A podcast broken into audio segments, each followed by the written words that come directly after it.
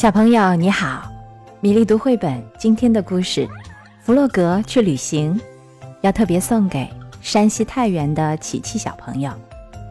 这本书由荷兰的马克思·维尔修斯写作绘画，湖南少年儿童出版社出版。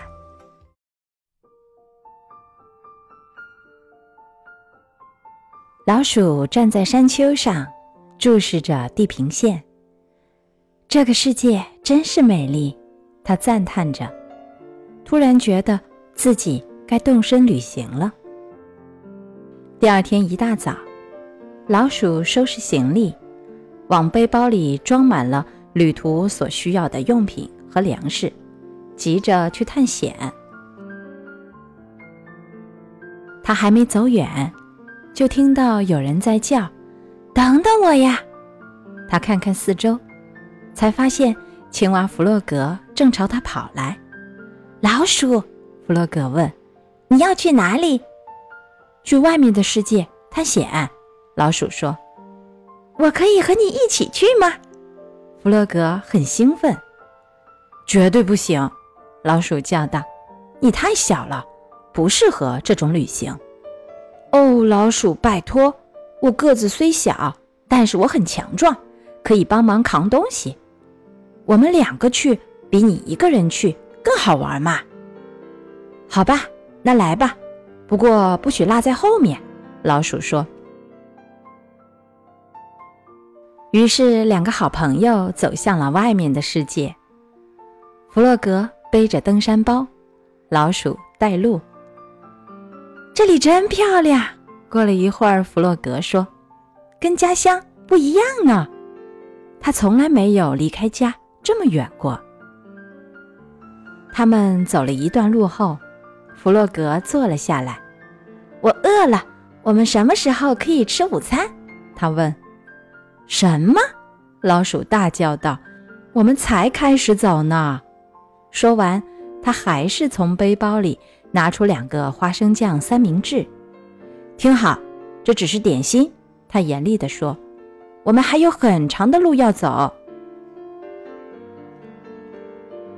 他们吃完三明治，立刻出发。快到了吗？弗洛格问道。到哪里？老鼠问。外面的世界呀，弗洛格说。怎么会？老鼠不耐烦地说。我们才刚刚离开家没几步呢。当他们停下来的时候，太阳已经快下山了。我好累，不能再走了。弗洛格呻吟着。我们什么时候可以回家呢？家？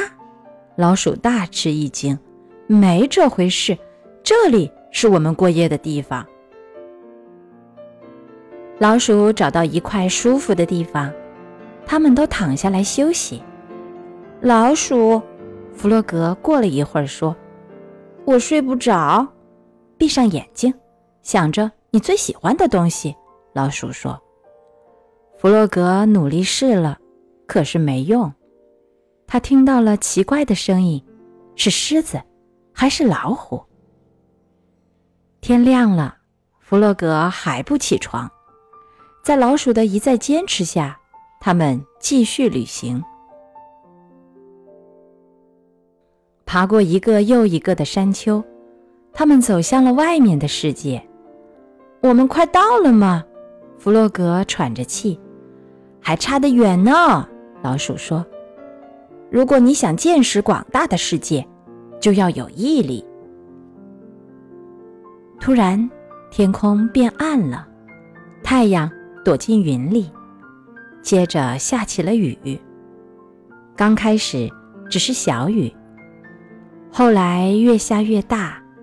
两个朋友赶紧找地方躲雨。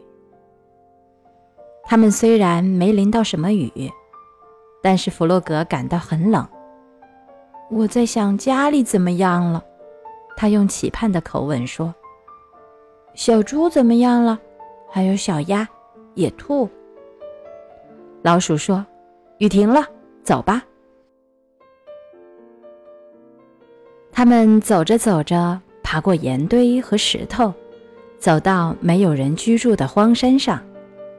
你看这里，是不是很美呢？老鼠问弗洛格。弗洛格早就累得倒下来了，根本什么也看不到。我想我的脚断了，好疼啊！我不能走了。弗洛格哭丧着脸，艰难地走着。这样我们哪儿也去不成。老鼠埋怨着。从现在起，我来背你。他把弗洛格背在背上，继续向前走着。小猪说不定正在烤蛋糕。弗洛格说：“不知道小鸭和野兔在做什么。在家的时候，我们总是那么快乐。你还有整个下半辈子可以待在家。”老鼠说：“但是现在。”我们正走在通往神秘之地的路上，看看你的四周，多么美丽呀！每一个地方都是我们没有见过的。他们走到一片草地上，老鼠把弗洛格放下来。我累坏了，我累坏了，我们得睡在这儿了。他说：“这儿。”弗洛格慌了。在家里，我有一张全世界最棒的小床。他说着说着，就睡着了。第二天清早醒来，弗洛格坐在草堆上，哭丧着一张脸。老鼠，我不舒服，我觉得自己病得很重，我不想去见识广大的世界了，我好想家。老鼠说：“你不是真的病了。”只是患了思乡病。思乡病，弗洛格惊跳起来问：“这病严重吗？”“不会。”老鼠说，“你一回家就会好的。”家，弗洛格像做梦般的自言自语。“没错。”老鼠说，“我们回家吧。”弗洛格不再需要有人背了，他跑在前头。只想早点回到小猪、小鸭和野兔的身边。老鼠笑了：“你不介意回家去吗？”弗洛格问。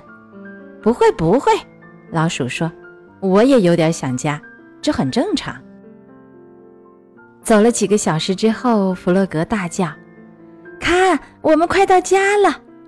没错，在远处可以看到小猪、小鸭还有野兔正在等着他们。弗洛格朝朋友们飞奔过去，好像身上长了翅膀一样。欢迎回家，野兔大声问：“旅途愉快吗？”“太棒啦！”弗洛格大声说：“外面的世界太美了，我们遇到好多惊险的事儿，狮子呀，老虎呀，还有……先进屋里去吃蛋糕，再告诉我们全部故事。”小猪说：“。”正是弗洛格想听的话。他们围着餐桌坐下来，一边吃着小猪做的美味蛋糕，一边听弗洛格讲可怕的暴风雨和他们勇敢的表现，还有他们爬过的山和他们看到的美景。但是，没有任何地方比得上家。弗洛格快乐地想着他那张舒适。温暖的小床。今天的故事《弗洛格去旅行》讲完了。外面的世界有好多好多有趣的事，让我们出去见识一下吧。你会学到很多知识，会感到很快乐。不过，有时候也会很辛苦，这时候你要有毅力才行。请爸爸妈妈有机会就带你一起出去旅行吧，请你来想一想，和爸爸妈妈说一说，最近一次出去旅行时，都看到了什么新鲜事呢？如果你想听到更多经典故事，欢迎添加米粒的微信公众号“米粒读绘本”。接下来是为你读诗的时间，《童儿辈赋未开海棠二首》。金末元初，元好问。枝间新绿一重重，小蕾深藏数点红。爱惜芳心，莫倾吐；且教桃李，闹春风。童儿辈赋未开海棠二首。金末元初，元好问。枝间新绿一重重，小蕾深藏数点红。爱惜芳心，莫倾吐；且教桃李，闹春风。童儿辈赋未开海棠二首。金末元初，元好问。枝间新绿意重重，小蕾深藏数点红。爱惜芳心，莫倾吐；且教桃李，闹春风。童儿辈赋未开海棠二首。金末元初，元好问。枝间新绿意重重，小蕾深藏数点红。爱惜芳心，莫倾吐；且教桃李，闹春风。童儿辈赋未开海棠二首。金末元初，元好问。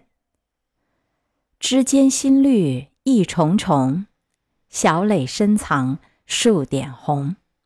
爱惜芳心，莫倾吐；且教桃李，闹春风。童儿辈赋未开海棠二首。金末元初，元好问。枝间新绿一重重，小蕾深藏数点红。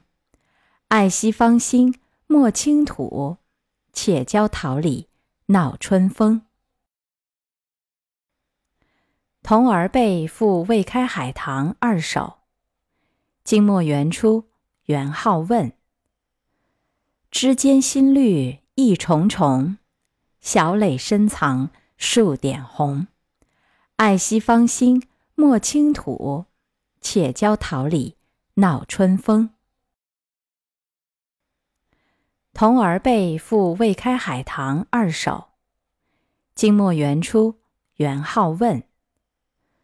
枝间新绿意重重，小蕾深藏数点红。爱惜芳心，莫倾吐；且教桃李，闹春风。童儿辈赋未开海棠二首。金末元初，元好问。枝间新绿意重重，小蕾深藏数点红。爱惜芳心，莫倾吐；且教桃李，闹春风。童儿辈赋未开海棠二首。金末元初，元好问。枝间新绿一重重，小蕾深藏数点红。爱惜芳心，莫倾吐；且教桃李，闹春风。